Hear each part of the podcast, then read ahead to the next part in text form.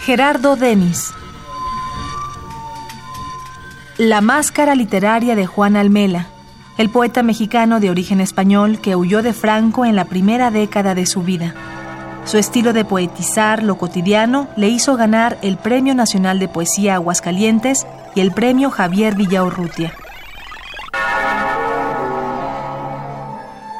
Evasión. En Tlalpan hay varios manicomios, y viendo en la sala de espera esos viejos tomos franceses tan espesos, de balneoterapia y arzonvalización, cruzando ese jardín por donde tres veces a la semana discurren filosofías de vía angosta, los perros trágicos machacados en la carretera al pasar en volandas, y así habrá que pasar ahora Hace calor. El que vaya a la hora cursi como todas marchando a oscuras al lado de los rieles, podrá escuchar, si le importa, el zumbido de muchos escarabajos enamoradísimos entre las piedras del talud.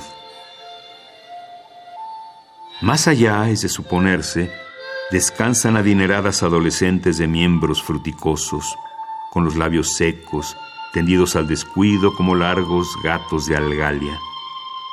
¿Habrán comido habas?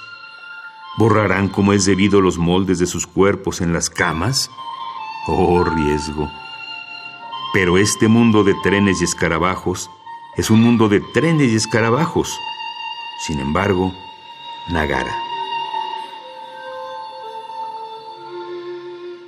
Evasión. Gerardo Denis. Un poema al día. Selección de Felipe Garrido. Radio UNAM. Experiencia sonora.